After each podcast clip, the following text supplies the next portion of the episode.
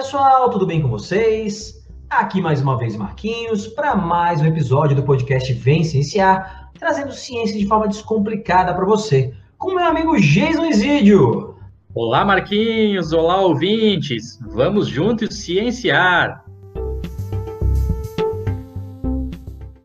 E aí, professor Jason Isidio, estamos aí para mais um episódio. Fala, meu querido professor Marquinhos, tudo bem contigo? Tudo bem, tudo bem, me recuperando aqui de um, de um resfriado. Fiz o teste aí, não é Covid, né? Já estou devidamente testado, e mas foi um resfriado pesadaço aí, tá? Uma onda de resfriado. Cuidem-se, pessoal. Cuidem-se, que tá vendo resfriados, vírus aí de resfriados pesados também. Fiquei de cama o final de semana todo. Mas então, Jason, como é que você tá? Estamos bem, né? na medida do possível. Estamos aí preparados para mais um super episódio no Bem com uma convidada super especial. Estou tentando puxar pela memória aqui, Marquinhos, mas, acho que é a nossa primeira convidada internacional na história do Vencienciar, né? Será justamente uma super honra para nós. É, acho que morando fora é a nossa primeira convidada, é verdade. É, a gente teve a, o Ney, que morou fora um tempo tal, mas que mora fora atualmente, acho que é a nossa primeira convidada. Bom, gente, então eu vou aqui rapidamente apresentar o tema e a convidada. Então hoje a gente está aqui para falar de um simpático bichinho que eu vou me arriscar aqui. A gente estava antes no nosso briefingzinho aqui brincando com um nome que é um nome complicado, mas é, é um bichinho que né, a gente vai falar mais sobre ele, né? Sobre o seu uso, a sua utilidade para a ciência aí, que é o Caenorbidites, ó, Caenorbidites elegans. O quê? Como? Que para a gente não errar, porque eu acertei aqui, mas provavelmente não vou acertar as próximas, tá? a gente vai chamar de C. elegans, né? Então, aquela história de depois que no texto você usou a primeira vez o nome do gênero, você pode abreviar a primeira letrinha lá, né? Então, vai ser o C. elegans. E a gente trouxe aqui a Raquel, a Raquel Barros Oliveira, para falar para a gente sobre esse simpático bichinho, né? Esse elegante bichinho, né? O C. elegans. Então, Raquel, seja muito bem-vinda. Muito obrigado por aceitar nosso convite. É um prazer, uma honra te ter aqui no Vencenciar. E fala para a gente um pouquinho, né, da sua trajetória profissional, da tua formação, o que, que você faz hoje em dia, né? Os nossos ouvintes gostam de, de saber aí dos nossos convidados. Então, seja bem-vinda, boa noite. Boa noite, Jason. Boa noite, Marquinhos. É, boa noite a todos os ouvintes. É um prazer e uma honra poder estar participando. Obrigada pelo convite desse episódio muito legal. Meu nome é Raquel de Barros Oliveira, eu sou biomédica de formação. Eu participei do Ciências Sem Fronteira e eu fui para a Universidade de Montana, nos Estados Unidos, e também tive a oportunidade de fazer um estágio de verão no John Hopkins. Eu tenho mestrado em biologia celular e do desenvolvimento pela UFSC, onde o Jason foi meu orientador, meu chefe, eterno chefe. E minha, na minha dissertação de mestrado, eu analisei a correlação da proteína alfa-sinucleína e do sistema dopaminético na diferença comportamental de duas linhagens isogênicas de rato, o SHR e o SLA16, que se vocês não sabem mais sobre, procurem o Jason para saber, é muito legal a pesquisa que ele faz na UFSC. Atualmente, eu sou estudante de doutorado em neurociência na Universidade McGill, em Montreal, no Canadá. E no meu projeto, eu estudo a síndrome das pernas inquietas nos bichinhos C. elegans, mesmo eles não tendo pernas. Mas que currículo, hein, Raquel? Nossa, impressionante, impressionante mesmo. Então a gente vai explorar aqui os conhecimentos da Raquel, né, sobre o tema. E eu vou começar é, fazendo a primeira pergunta, então, Jason. Você me dá licença aí para ser né, o, o, o, primeiro a perguntar aqui para a Raquel. E a minha pergunta básica, porque eu realmente não conheço nada, tá? fiquei conhecendo agora, lendo o roteiro aqui. Raquel, quem é o, o, o C. elegans? Quem é este bichinho simpático aí?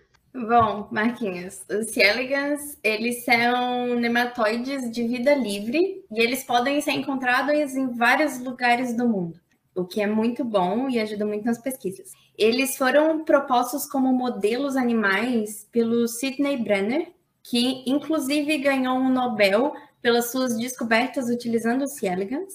Eles são é, animais que têm um ciclo de vida relativamente curto. É, eles vão de ovos, larva, para adultos em três dias. E normalmente eles vivem de duas a três semanas. Eles são bem pequenos, os adultos medem um milímetro aproximadamente de comprimento. E nos estudos eles são observados com a ajuda de microscópios. E daí, dependendo do microscópio, você consegue ver é, mais detalhes dos animais. É, mas o interessante também é que eles são organismos complexos e com vários órgãos e sistemas, como o sistema nervoso, como o sistema muscular, o reprodutório, o digestório. E esses animais eles podem ser encontrados tanto como hermafroditas ou também é, como animais do sexo masculino. E isso facilita o, o, o, cruzamento deles e a geração de outros, outras linhagens e tudo mais.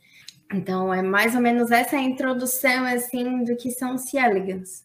São animais bem bonitinhos e diferentes para serem estudados. Marquinhos, a Raquel tem um currículo realmente de, de peso. Ela não te contou nem a metade aí de, de todas as experiências que ela tem. Realmente é uma trajetória, né? Pessoa tão nova assim, já com, com experiência durante a graduação, fora do país, já mestre, daqui a pouco doutora, já mãe, né, Raquel?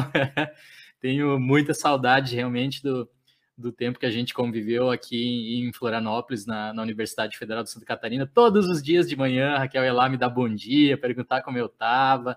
Ah, que, que pessoa especial. Inclusive, já visitei ela, Marquinhos, lá em Montreal, né? Ela não conheço o pequeno Arte ainda, o filho dela, mas conheço o Ramon, né? Aliás, é, Raquel, o Ramon não é de, de Criciúma também? Sim, o Ramon de, é de Criciúma. Foi um dos motivos de eu te perturbar para fazer o mestrado aí na UFSC, né? Eu queria estar mais perto dele. Daí, opa, vamos, olha, achei esse cara aqui barbudo, parece ser simpático. Vamos lá fazer mestrado com ele. bacana, bacana. É, eu, eu, eu, morei em Criciúma, tenho, né, torço para Criciúma, joguei na base lá, sou um, né, um, não sou da cidade, né, mas tenho um carinho especial pela cidade, trabalhei lá depois. Tá, que legal! Mas então vamos lá, seguindo aqui, como o Marquinhos te fez, aqui é uma, uma pergunta, né, a respeito do nosso querido vermezinho aí, que tu já explicaste então, que ele é bem pequenininho e muito importante na ciência. Eu vou puxar um pouquinho para esse lado aqui no episódio de tentar explicar então para os nossos ouvintes, né, por que, que ele é tão utilizado, por que, que ele rendeu um prêmio Nobel, né, por que, que você, o seu grupo aí do, do seu orientador tanto utilizam o C. elegans assim. E eu acho, é, Raquel pode me corrigir ou não, que parte dessa resposta ela vem no sentido de responder ou de dar uma evolução para a ciência, né, pelo menos na, na nossa área de pesquisa, porque, como a Raquel falou aqui, eu ainda trabalho com, com ratos de, de laboratórios, né? E a gente uh, tem aí uma pressão bastante grande dos órgãos de, de regulamentação, né? Da, a, a famosa CEUA, ou mesmo pressão social, para reduzir cada vez mais o, o uso de, de, animais em pesquisa, né? Então, seria esse um dos motivos aí que, de repente, o, o nosso vermezinho, o C. elegans, ele passa a ser mais utilizado, ou ele ganha a ser uma importância maior para ser utilizado na pesquisa?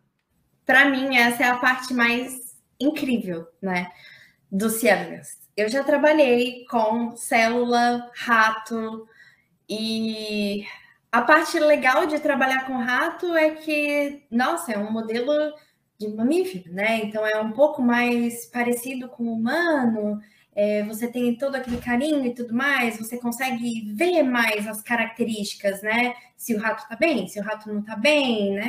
Se ele está agitado, se ele não está agitado. Mas em célula também você não consegue ver tanta característica, mas é mais fácil de trabalhar. Então, às vezes, você precisa de uma resposta um pouco mais rápida, ou você precisa de uma coisa mais específica. Então, ah, vou utilizar célula, né? Mas eu sinto que ainda falta aquele. Falta alguma coisa ali no meio, né? Na minha concepção, faltava de entendimento de ciência, de alguma coisa, o meio termo, né? A junção de uma coisa mais simples com uma coisa mais complexa. E para mim o C. elegans faz exatamente essa ligação do que faltava na, no meu entendimento de ciência, né? Então eu vou falar assim um pouco primeiro do geral dele, introduzir, e depois o porquê que eu acho, sinto que ele é tão importante. É, uma coisa interessante do C. elegans é que eles são bem. Eles têm sistemas, como eu já tinha falado, e eles apresentam características. Eles andam mais, é, eles vão em direção à comida, então eles têm é, comportamentos que podem ser observados. Então não é como uma célula que você não consegue observar, você só vê se ela fez uma conexão ou se ela reagiu diferente. Não, ele é um animal que você consegue ver comportamentos. Então, só isso já é uma coisa fantástica. Fora os sistemas que você consegue analisar, ver se alterou o sistema reprodutor, ver se teve algum problema nos neurônios, né? Ah, se teve alguma quebra de conexão de neurônio, tudo isso você consegue analisar. Outra coisa incrível é que eles têm é, entre os 60% e 80% de genes ortólogos ou homólogos, ou seja, ou genes que são é, que têm o correspondente em humanos ou muito parecidos em humanos e mamíferos no gerais. É, isso vem sendo muito importante para os estudos de doenças que afetam o comportamento e sistema nervoso, como eu falei antes. Alguns, tem alguns exemplos de doenças humanas que já são estudadas em C. elegans, que vêm sendo estudadas por muito tempo. Eu posso citar a obesidade, o que é, na minha cabeça, né, é maluco você pensar obesidade, você estudar em verme, mas os C. elegans foram utilizados para identificar genes que controlam o acúmulo de gordura. E você consegue ver os animais ou mais gordinhos ou mais fininhos, é, comportamentos diferentes dos animais em direção à comida e tudo mais. Eles também foram utilizados são utilizados para estudar o envelhecimento. É, foram descobertos genes que permitem que os C. vi, é, vivam por mais tempo. E até nessa parte de envelhecimento, existem ortólogos em humanos dos genes que foram estudados em C. elegans, que foram associados com uma maior longevidade em várias etnias. Ou seja, foi descoberto um gene em C. elegans associado com a maior longevidade dos animais e genes similares em humanos que já foram associados com uma maior longevidade, não só, por exemplo, numa população específica, mas em etnias diferentes. Então, isso é fantástico. É, um exemplo disso é o DAF16, que é um, um gene nos vermes, e o FOXO3A, que é o correspondente ortólogo em humanos. É, outras doenças que continuam na lista das doenças que são é, estudadas, nós temos a, a doença de Alzheimer, é, onde nós podemos é, criar animais mutantes com a expressão, uma expressão alterada da proteína tal nos neurônios dos animais, é, similar ao que acontece no Alzheimer.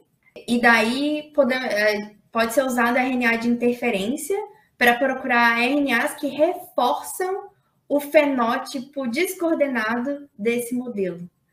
Ou seja, a gente pega o C. elegans, a gente usa um modelo é, parecido com, com o que a, a gente vê no, no Alzheimer. Esse modelo, ele tem uma. Os animais apresentam. Eles não andam coordenadinho, no balancinho, bonitinho. Então, uma das medidas que a gente faz, a gente mede velocidade, coordenação do animal. Então, nesse modelo, é um animal que não se move assim, ele se move muito ruim.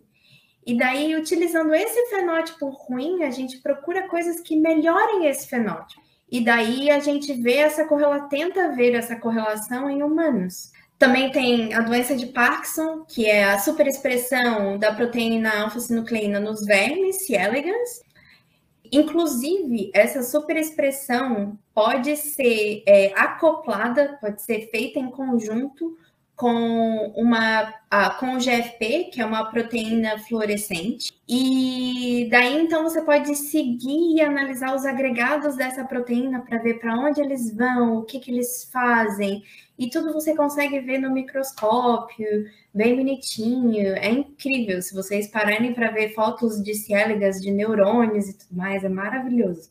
Nosso laboratório também estuda a esclero esclerose lateral amiotrófica. Eu não sei se é assim o nome em português, mas é ALS em inglês. E, claro, a síndrome das pernas inquietas, que eu vou deixar vocês com a pulguinha na cabeça de como eu estudo síndrome das pernas inquietas se eles não têm pernas. Esperem cena dos próximos capítulos. é, isso é interessante, o síndrome das pernas inquietas se não tem pernas, né? Realmente, os, os nematóides não têm perninhas. Bom, então, Raquel, você falou aí da utilização, né, do, do C. elegans, do C. elegans para várias coisas, né? E eu vou ter uma outra pergunta para você depois, tá? É, em relação aí a ela, né? Porque é a doença, né, gente, do, do Stephen Hawking, né? A doença que Stephen Hawking tinha, né? É a doença de começou, né? É, muita gente, pouca gente sabe, mas é, ela é conhecida como a doença de Lou Gehrig, né? Que era um jogador de beisebol, foi o primeiro famoso diagnosticado com a, com a doença, né? É, então ela é conhecida nos Estados Unidos muito como a doença de Lou Gehrig, né? Que era o, esse jogador de beisebol. Mas eu vou aqui primeiramente, né? Te perguntar quais são as vantagens de usar o, o C. elegans, né? Para todas essas, essas pesquisas, né, esses estudos que, que você citou aí? O que, que tem de vantagem, que você pode citar para a gente de vantagem? Em relação a outros modelos, né? As vantagens são gigantescas, assim. eu sou aquela pessoa que vende o Cieligas muito bem. Se você falar assim, tem uma doença, eu falo, vamos ver se tem no Cieligas alguma coisa, porque olha, dá trabalho, mas não dá tanto trabalho. É uma, a primeira vantagem, assim, que eu posso falar é que eles são animais transparentes. Ou seja, quando você olha no microscópio, você consegue ver as células, as, a, principalmente as células do sistema reprodutor e tudo mais, você consegue ver a deglutição do animal. Então, isso facilita a visualização de células específicas. Eles são menos complexos do que um ser humano, um rato, um macaco, né? Mas é, eles servem aquilo, como eu tinha dito antes, como um modelo, um bom modelo intermediário porque eles mantêm algumas características ainda que a gente pode estudar de doenças humanas, mas eles não são tão complexos que você não consiga é, entender o que está acontecendo. Eles são animais fáceis de serem mantidos no geral e eles são rápidos para terem um resultado. Mas quando eu digo rápidos, eu falo com uma ressalva, porque a gente tem a ideia de que, ah, rápido, por exemplo, um rato, é, não sei, em dois, três meses você tem um experimento. Às vezes mais, dois, três meses eu estou sendo né, rápida. É, no C. elegans, você consegue fazer, às vezes, um experimento em um mês, né? Então, é rápido, mas não é a jato, como tudo na ciência. Então, a gente tem que sempre lembrar que coisas na ciência são rápidas, podem ser rápidas, mas elas têm que ser feitas não com tanta rapidez, né? Como a gente gostaria às vezes. Claro que a gente não pode extrapolar os resultados que a gente obtém no C. elegans para humanos, mas como também a gente não consegue extrapolar isso de ratos, né? Então eu acho que isso não seria tanto um ponto negativo, mas ele dá boas respostas para muitas perguntas da ciência e a gente consegue avançar um pouquinho mais é, nisso. Eu gosto bastante da analogia de ser da gente estar tá montando um quebra-cabeça. Né? Quando a gente começa a montar um quebra-cabeça, a gente normalmente pessoas normais começam pela ponta. O Jason sabe, a gente montou aqui em casa um quebra-cabeça gigantesco e a gente começou pela ponta. Por que pela ponta? Porque é a parte mais fácil de encontrar. Você tem, você sabe que aquilo se encaixa em algum lugar e você consegue ter uma noção. Você consegue delimitar, né? Então, o C. elegans funciona um pouco como as bordas de um quebra-cabeça na minha mente. É, e com o resultado dele, a gente pode se aprofundar e montar pelo menos parte do meio ou ir montando mais o meio. É, outra vantagem é, de utilizar o C. elegans é que existem várias ferramentas genéticas e genômicas, como o uso de transgênicos, RNA de interferência, proteínas fluorescentes, nossa, são inúmeras, assim, é, é o, eu acho que é o modelo animal que você mais consegue fazer é, interferências genéticas gênicas para analisar coisas determinadas e mudar, e ele consegue muitas vezes sobreviver com aquilo e você consegue analisar.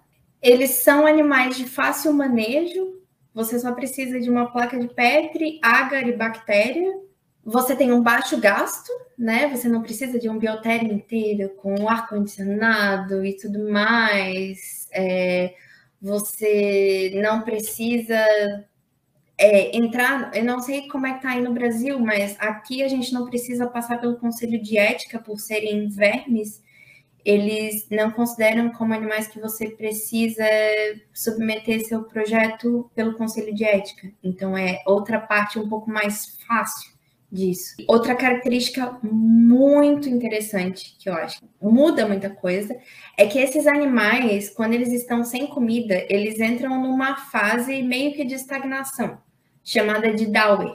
E eles podem sobreviver nessa fase sem comida por meses. Ou seja, esses animais eles podem ser mandados pelo correio de um lado para o outro, sem problema nenhum. É, porque se eles ficam sem comida, eles, você ainda consegue é, pegar os animais, colocar numa placa de Petri com bactéria e eles voltam a, a continuam a fase. E eles também podem ser, sobreviver estocados no freezer a menos 80 por décadas. Legal, bem louco, empolgante. Ou seja, é um animal assim que você não precisa guardar tecido, de saber guardar é, esperma, de como de rato e tudo mais, de perder uma linhagem ficar com medo. Não, você guardou ali no freezer, eles estão ótimos, depois você descongelou, colocou bactéria, tá tudo certo. Eu achei absolutamente espetacular, não só a, a fala da Raquel em, em, relação à genética, como essa parte final de congelar os meninos aí por, por várias décadas, porque o Marquinhos sabe, é, nossos ouvintes talvez não saibam tão bem assim, mas atualmente sou presidente de um laboratório multiusuário, que aliás a Raquel ajudou a salvar esse, esse laboratório multiusuário quando ela era estudante de, de mestrado, um dia que deu problema nos ar-condicionados lá e os freezer, os ultra freezers esquentando e o pessoal ia perder as amostras biológicas, né? Ó, tá aí a, a, a resolução dos problemas. Tem uns vermezinhos que podem ser congelados, ficam lá tranquilinhos e ninguém perde nenhum experimento super importante, né? Mas a, a parte da tua fala, Raquel, em relação à genética é muito legal, porque os estudantes de, principalmente de graduação, eles têm bastante dificuldade assim nesse sentido de ah, professor, mas por que, que o CRISPR não pode ser utilizado na atualidade para melhorar seres humanos? Né? Eu sempre falo para eles, pessoas, vocês não conseguem enxergar dentro de vocês. A gente não, não pode fazer um procedimento muito invasivo num ser humano. Né? Tem coisas que, é, que a gente precisa enxergar, né? Ver como está funcionando ali antes de, de mexer, de estragar tudo. E de outra maneira também a gente, para estudar é, a herdabilidade, doenças que são herdáveis, a gente precisa de várias gerações. Né? Seres humanos, a gente tem uma geração a cada 20 anos, por aí. Né? E a Raquel acabou de falar aqui que em poucas semanas a gente tem uma geração nova do nosso vermezinho aí, né, de C. elegans. Então é, é espetacular, é uma aula realmente para quem gosta de, genética, de biologia molecular, né, escutar esse episódio aqui é, é fantástico. E, Raquel, conta um pouquinho mais para os nossos ouvintes, é, porque também é super interessante essa questão do animal ser muito pequeno, como você falou, né, cerca de um milímetro, mas é, você falou que vocês conseguem olhar conexões neuronais que acontecem é, né, entre eles. Então, fala um pouquinho aí para a gente a respeito do que, que tu conhece, sei lá, quantidade de células que os bichinhos têm, quantidade de neurônios, porque, olha, em seres humanos, a gente sai aí da magnitude de bilhões, sendo que cada neurônio né, faz conexão aí com potencialmente vários outros milhares e a gente realmente não consegue enxergar o nosso próprio cérebro, né? Já o nosso querido C. elegans aqui, ele sendo translúcido, vocês conseguem ver, então assim, bota ele lá, pesca um animalzinho da placa de Petri, bota numa lupa ou no microscópio, dá de ver o neurôniozinho se comunicando um com o outro, ou mesmo dá de ver a intervenção genética que, que vocês realizaram neles? Então, essa parte é bem legal, porque eu ia fazer e acabou que eu ainda não consegui fazer esse experimento, mas tem um experimento que você é, coloca a, os neurônios todos fluorescentes e você vê a quebra nesses neurônios é, com determinadas coisas. Se você usa RNA de interferência, alguns RNAs podem quebrar as ligações. Então, o que, que aconteceu? E você consegue ver bem certinho a quebra das ligações, bem bonitinha. É, se você procurar artigos sobre isso, provavelmente você vai encontrar fotos lindas e maravilhosas. É difícil só colocar o, o C. elegans paradinho. Então, esse daí vem outros poréns e dificuldades né, de, de se trabalhar consciência. Porque esses experimentos, ou eles são feitos com sequências de foto, e daí você tem que colocar os vermezinhos paradinhos em tubinhos, continuar dando bactéria para eles, para eles se alimentarem, mas eles vão ficar imóveis e vai e um microscópio incrível de resolução maravilhosa vai ficar tirando fotos de tempo em tempo. É, ou você esses você usa uma substância que eles morrem, mas preserva todas as características dele no momento. E daí você consegue colocar eles paradinhos e tirar a foto. E isso é muito difícil. Eu já fiz é, esse de você ter que matar os vermes e estudar, porque na síndrome das pernas inquietas é muito relacionado ao ferro, né? Então, é, o que a gente fez foi analisar a quantidade de ferro nos vermes, e daí a gente usou a proteína fluorescente GFP, fez o ferro ficar fluorescente e conseguiu tirar foto e quantificar o, o ferro e ver onde ele estava nos vermes e tudo mais. Mas já digo que é bem complicado fazer isso, mas é muito legal. Ô, Raquel, então é, a gente tem mais um tempinho aqui, né? Pelo nosso, nosso padrão de tempo, e eu queria ver se tu consegue responder mais uma, uma perguntinha para mim, né? Meio fora do nosso roteiro aqui, mas acho que você, você consegue responder, né? Eu fiquei bem, bem curioso para saber como é que é a utilização né, do, do, do C. na questão do, da esclerose lateral amiotrófica, né, a ela. É uma doença que eu tentei é, aprender um pouquinho, porque eu era muito fã do Stephen Hawking, aí foi que eu descobri a história do Lugarg, né, tal. É, então eu queria saber como é que, que esse, esse bichinho tão simpático pode ajudar a gente aí é, no estudo dessa doença, que ainda é um, é um, um problema muito sério, né, uma doença que basicamente não, não tem cura, né eu trabalho em dois laboratórios, né? É, um dos laboratórios é o, o que trabalha com C. elegans, eles estudam isso, ou seja, eles pegam é, genes da, da própria doença e ortólogos no C. elegans e tentam é, utilizar drogas para ver quais drogas você é, a gente consegue melhorar esse fenótipo, né? Ortóloga, genes de diferentes espécies que são similares entre si por serem derivados de um ancestral comum. A doença, né, ALS, elas têm algum, ela tem alguns genes que já são correlacionados a ela. E nos vermes a gente tem alguns ortólogos que a gente consegue criar linhagens específicas e dessas linhagens a gente consegue estudar várias coisas. É, existem alguns experimentos bem característicos que você consegue é, correlacionar não só aquele gene, mas outros que estão ligados a eles, é, mutações que poderiam alterar e tudo mais. Então, eu vou falar um dos experimentos, um experimento que a gente tem é a análise com fármacos. Então, a gente tem uma biblioteca com vários fármacos, inclusive aprovados pelo FDA dos Estados Unidos e tudo mais.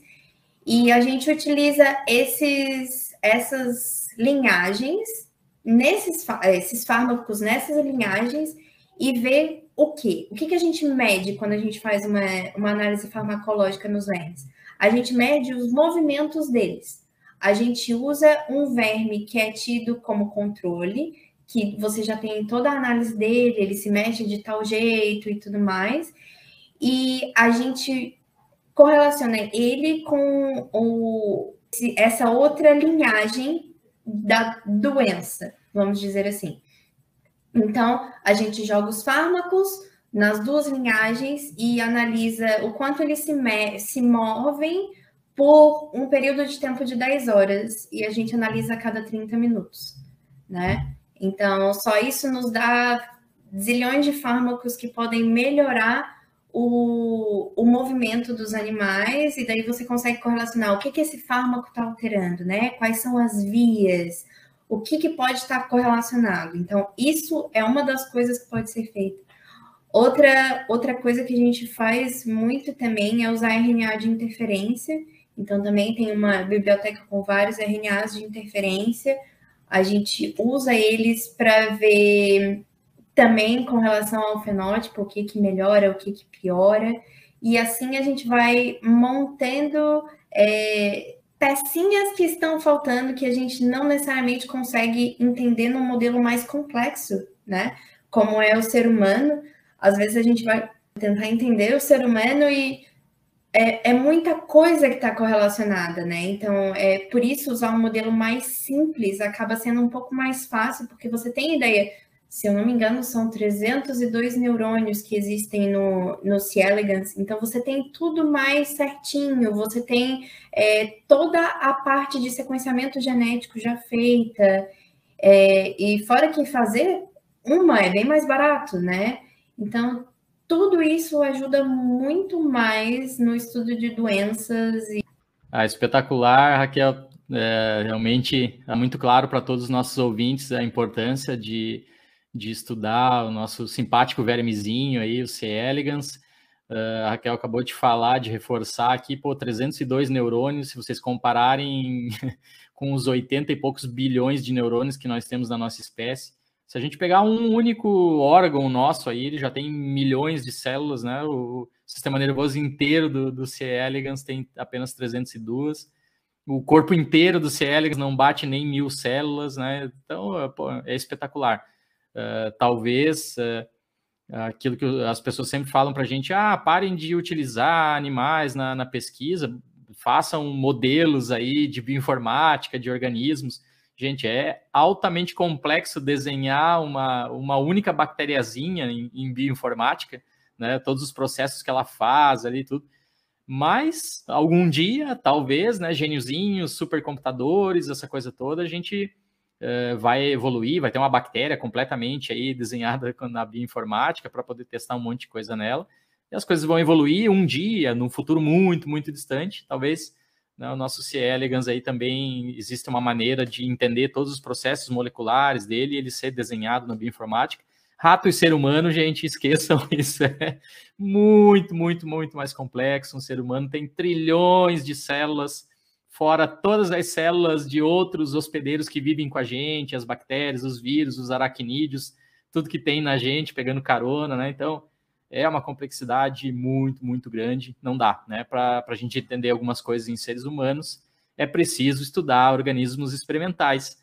E como a, a Raquel deixou a bola quicando aqui na, na resposta anterior, vou pedir para ela contar justamente a respeito do trabalho que ela vem desenvolvendo agora lá na, na McGill, uh, com a síndrome das pernas inquietas, né, Rach? Conta aí para gente como é que você faz essa transposição de uma doença, de um fenômeno que é basicamente de seres humanos, né? Fala de repente até um pouquinho da doença em seres humanos e o que que tu tenta abordar e utilizando o C. elegans para ajudar as, as pessoinhas, né? A ajudar a humanidade. Então, eu só queria fazer um adendo que os C. elegans, eles têm 20 mil é, genes só. Simples, mas é mais fácil do que estudar um ser humano, um camundongo, um rato né? Então, enfim. Mas vamos para a pergunta que eu deixei todo mundo aí, tô, tipo, ficaram escutando vários minutos e, meu Deus, o que que essa menina trabalha, né? Bom, eu trabalho estudando a síndrome das pernas inquietas em vermes, o que parece completamente contraintuitivo, né?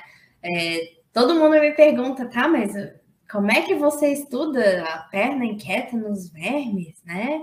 Eles mexem sem parar, eles têm perna, o que que acontece?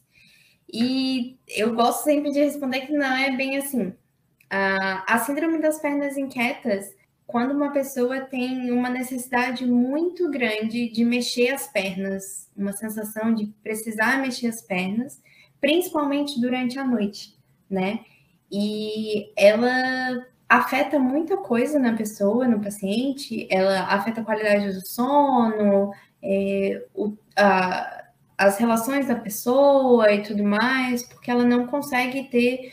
Quem, quando a gente não, não consegue ter uma boa noite de sono, quando a gente tem essa sensação ruim de precisar levantar durante sono, né? A gente não, não consegue funcionar tão bem, né? Então, isso é, é uma doença bem complicada. Ela, essa síndrome, ela afeta até 14% da população adulta. É, ela não tem cura, e, mas existem diferentes opções de tratamento que ajudam a controlar os sintomas. Em 2007, é, teve um estudo de associação genoma, de genoma, e eles identificaram três regiões que tiveram associação com a síndrome das pernas inquietas, três regiões genômicas.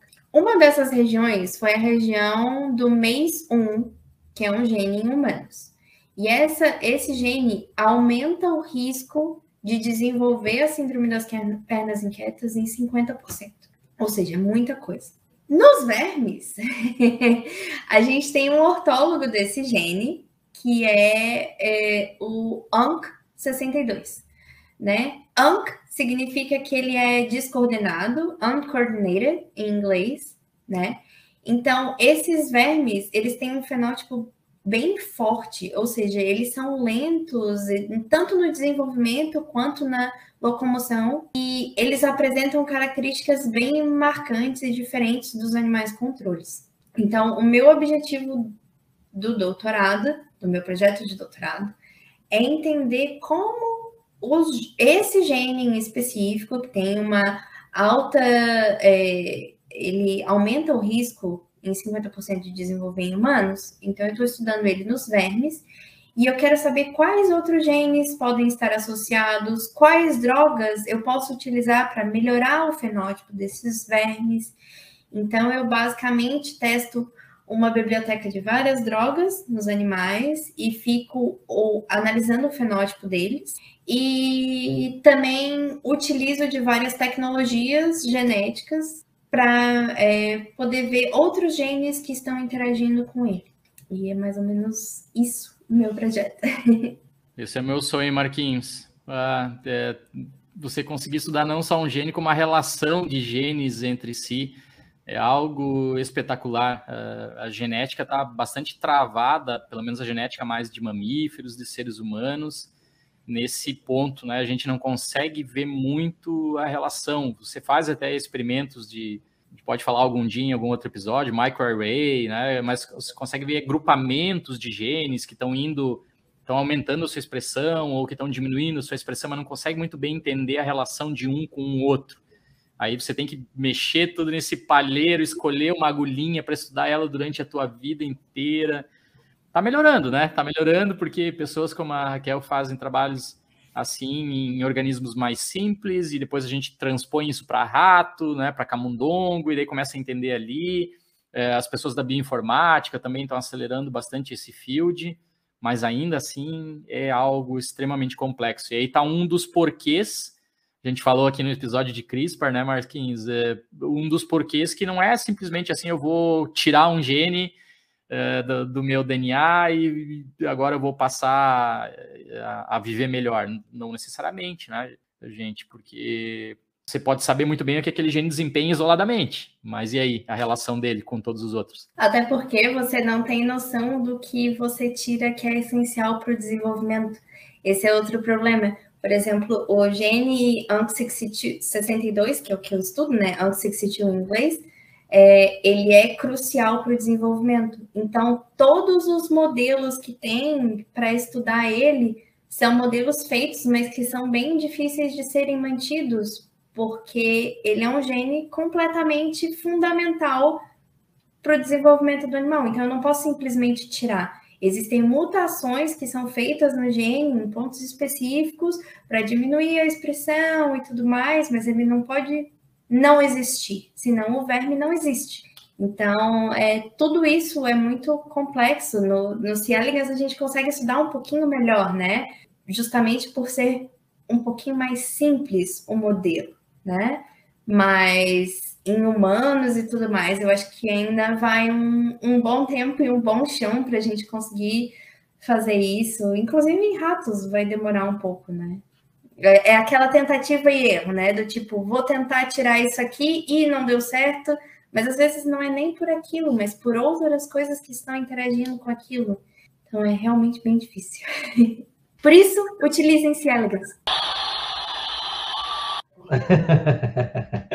Sensacional, Raquel. Bom, é... Raquel, você ganhou um fã, porque realmente tudo que desempenha aí, a tua formação, que o Jason falou que né, você não falou nem, nem metade aqui, e tudo que se desempenha aí, esse trabalho sensacional que você faz, realmente né, é, é, é, primordial, assim, né? Como o Jason falou, a gente tem gente como você estudando para passar informações adiante aí a gente conseguir evoluir, né? Como, como comunidade científica como um todo, né? Então, parabéns aí pelo, pelo teu trabalho, né? Continue firme e forte aí.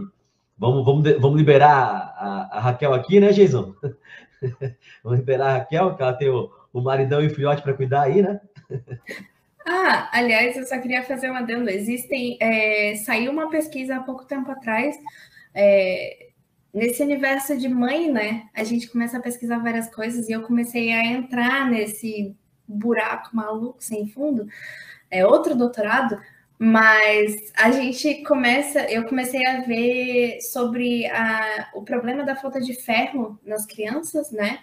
E o quanto tem aumentado a síndrome das pernas inquietas em crianças. Eu não falei sobre isso, mas existe uma correlação bem grande da síndrome das pernas inquietas e a deficiência de ferro, né? Então, é, no final tá tudo meio conectado, né? E o quão importante é a gente ficar estudando é, essas coisas que a gente acha que é básico e no fim não é.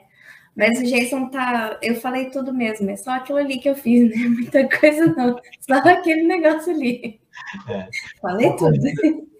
Só que hoje que me expressei mal, né? A Raquel tem um filhão para cuidar, o maridão não cuida, né? Só vai dar atenção, vai ficar juntinho. Ah, não. Esse, esse aí é criado sozinho, faz tudo. Exatamente. Raquel, obrigado, viu? Foi um prazer te conhecer, foi um prazer. Obrigada. Espero que a gente possa contar contigo para próximos episódios aí sobre, né? A gente falar talvez um pouquinho mais aí sobre o Cielings e as novas pesquisas que você vai desenvolver aí. Né? Ah, claro. Professor Jason, quer se despedir aí? Ah, com toda certeza. Deixar um super beijo para Raquel, né? Agradecer por ela ter dedicado aí um bom tempo para dar uma estudada, falar com a gente, né? Agora vai descansar lá, aproveitar um pouco o filhão e o maridão. Não tá frio ainda, é, né, Rach? Tá uns 13 graus. Ah, verão em Montreal. Deve estar tá bem tranquilo.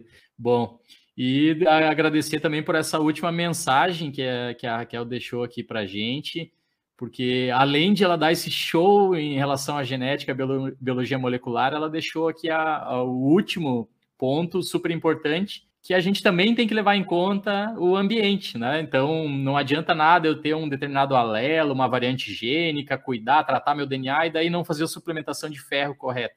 Vai dar problema igual, né? Então, Rach, muito, muito obrigado. Super beijo para vocês todos aí e até o próximo episódio. Raquel, quer se despedir da pessoal aí então? Sim, quero sim. Gente, muito obrigada. Se tiverem aqui em Montreal, passando por aqui, só avisar. Jason, você sempre tem sua casa por aqui. Aceito babás, tá?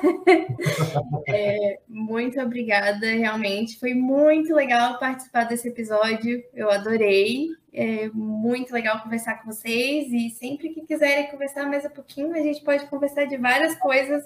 Eu vou adorar. Raquel, a gente agradece muito a tua disponibilidade, compartilhar conhecimento com a gente aí e vamos contar com você com certeza para próximos episódios aí.